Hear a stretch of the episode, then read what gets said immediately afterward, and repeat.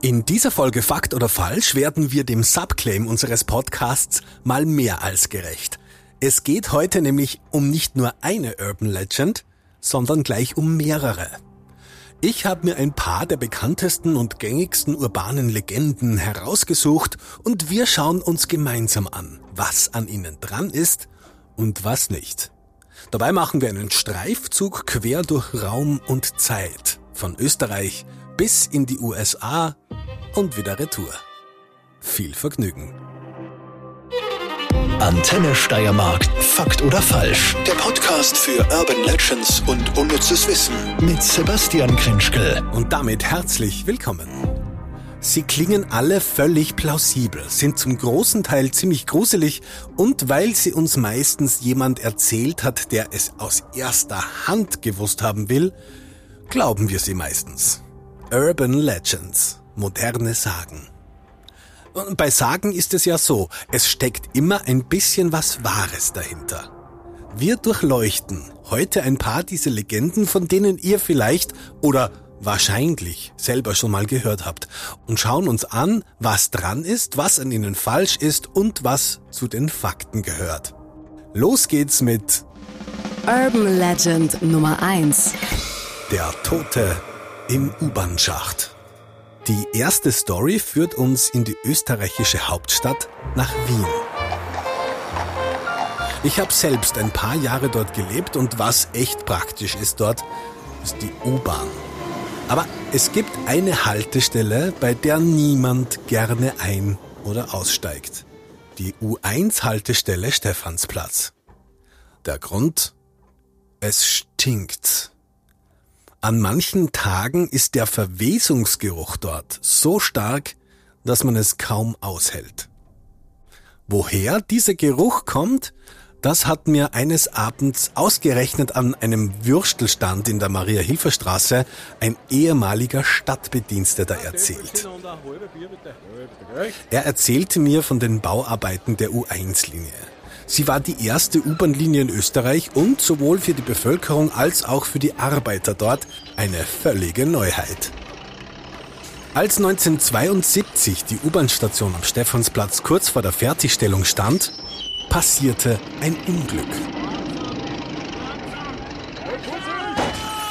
Einer der Bauarbeiter fiel in eine Betonverschalung hinunter und kam dabei ums Leben.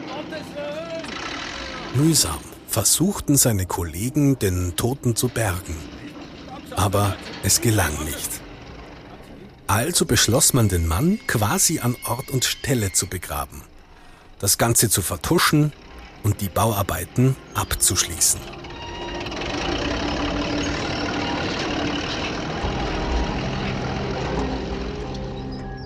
Wobei, was heißt begraben? Man goss einfach eine Ladung Zement über den Toten.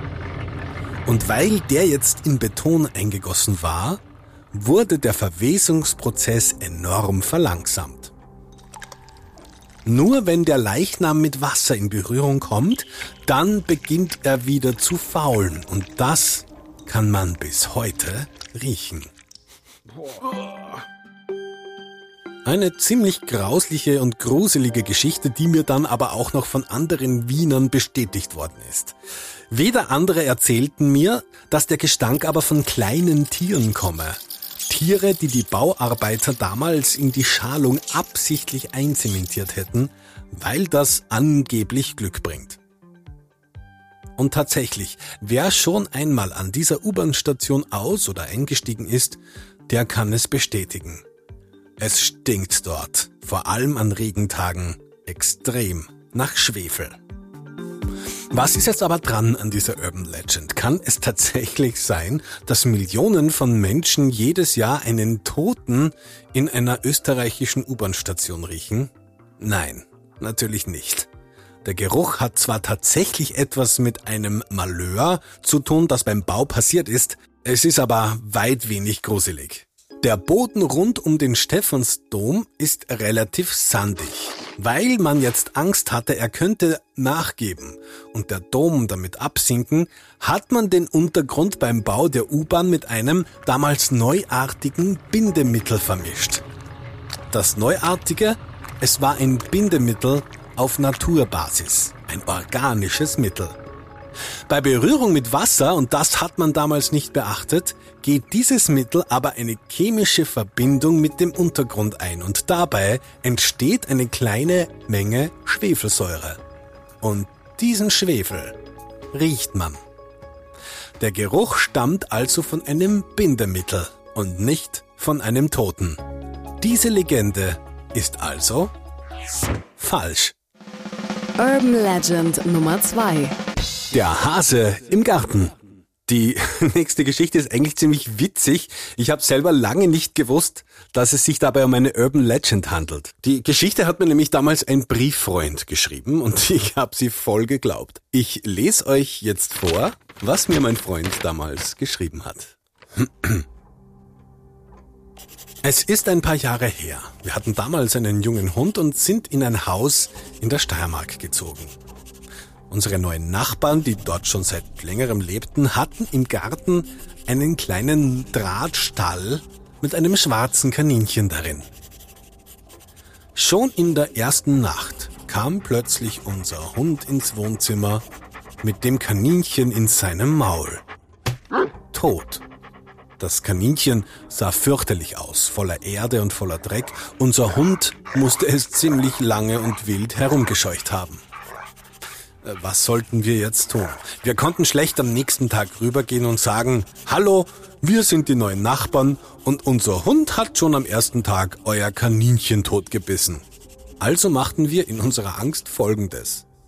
Wir haben das Kaninchen gewaschen, gebürstet, mit dem Föhn getrocknet und sind mitten in der Nacht in den Nachbargarten rübergeschlichen und haben das Kaninchen wieder in seinen Drahtkäfig zurückgelegt.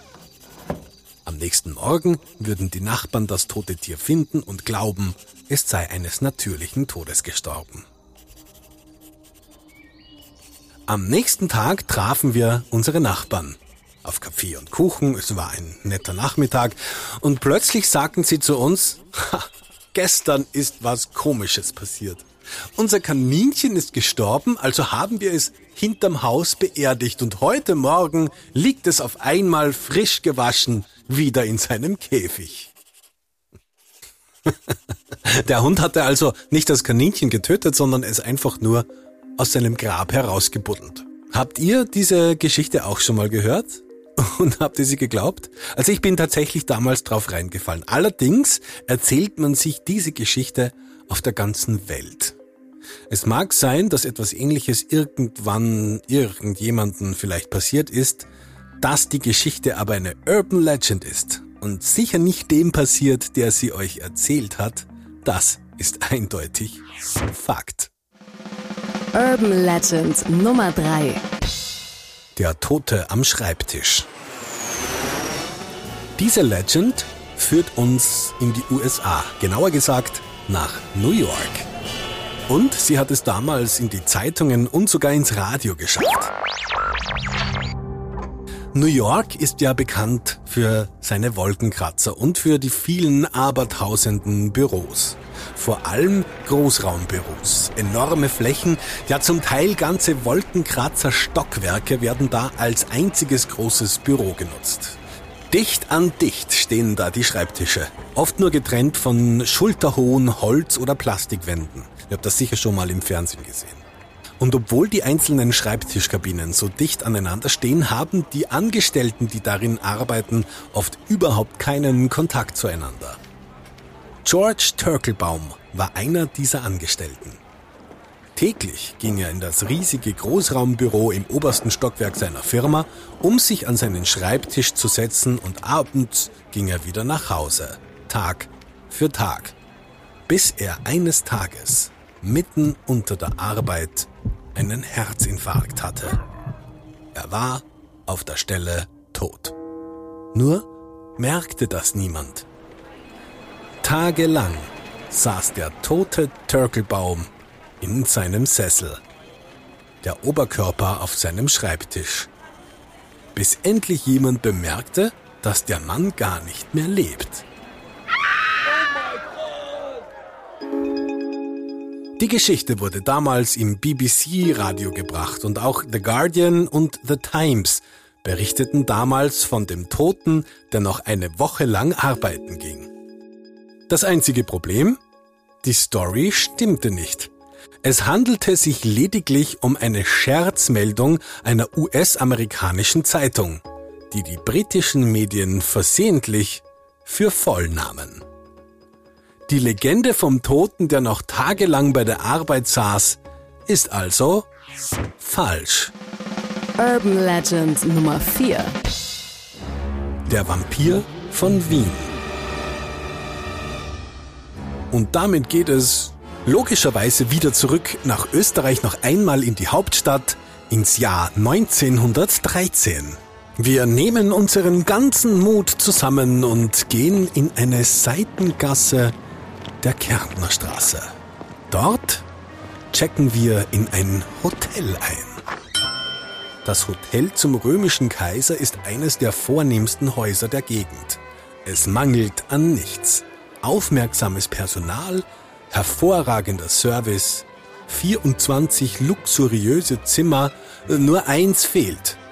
Das Zimmer mit der Nummer 18. Die Legende besagt, dass sich dort vor etwa 100 Jahren eine grausige Geschichte abgespielt haben soll.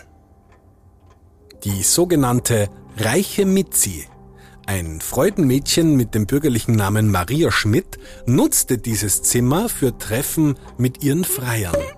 So auch in jener Nacht im Frühsommer 1913.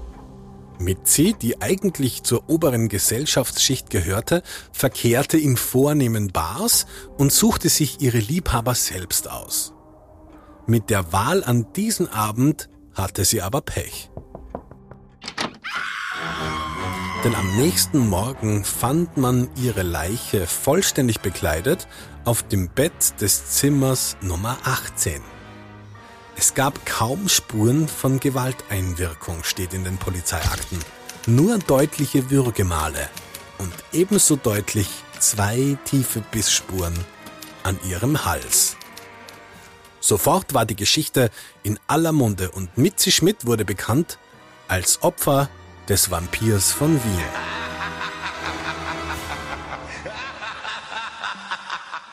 Auch wenn die kriminalistischen Untersuchungsmethoden zur damaligen Zeit bestimmt äh, zu wünschen übrig ließen, die Story ist tatsächlich wahr. Zwar wurde der Fall auch damals von der Presse aufgebauscht, ob es sich wirklich um einen Vampir gehandelt hat, der die arme Mitzi damals ermordete, sei einfach mal dahingestellt. Fakt ist, der Mörder konnte zwar ausgeforscht werden, hatte sich aber mittlerweile ins Ausland abgesetzt und war unauffindbar. Dass man im Hotel Römischer Kaiser in Wien kein Zimmer Nummer 18 bekommt, habe ich schon selber einmal ausprobiert. Diese Story ist eindeutig Fakt. Urban Legend Nummer 5. Die schwarze Frau. Für diese moderne Sage muss ich oder darf ich in meine ehemalige Heimat fahren, ins Salzburger Land. Genauer gesagt in den Pongau. Bei St. Veit gibt es dort ein kurzes Stück der B311, auf der hin und wieder eine Anhalterin darum bittet, mitgenommen zu werden. Es soll sich um eine junge Frau handeln, Anfang 20, hübsch und immer schwarz gekleidet. Sie unterhält sich nett mit dem Fahrer und verhält sich völlig normal, bis sie nach dem Passieren einer gewissen Stelle der Straße plötzlich innehält den Fahrer anblickt und sagt, Hättest du mich nicht mitgenommen, wärst du heute Abend bei einem Autounfall ums Leben gekommen. Danach verschwindet sie, als hätte es sie nie gegeben.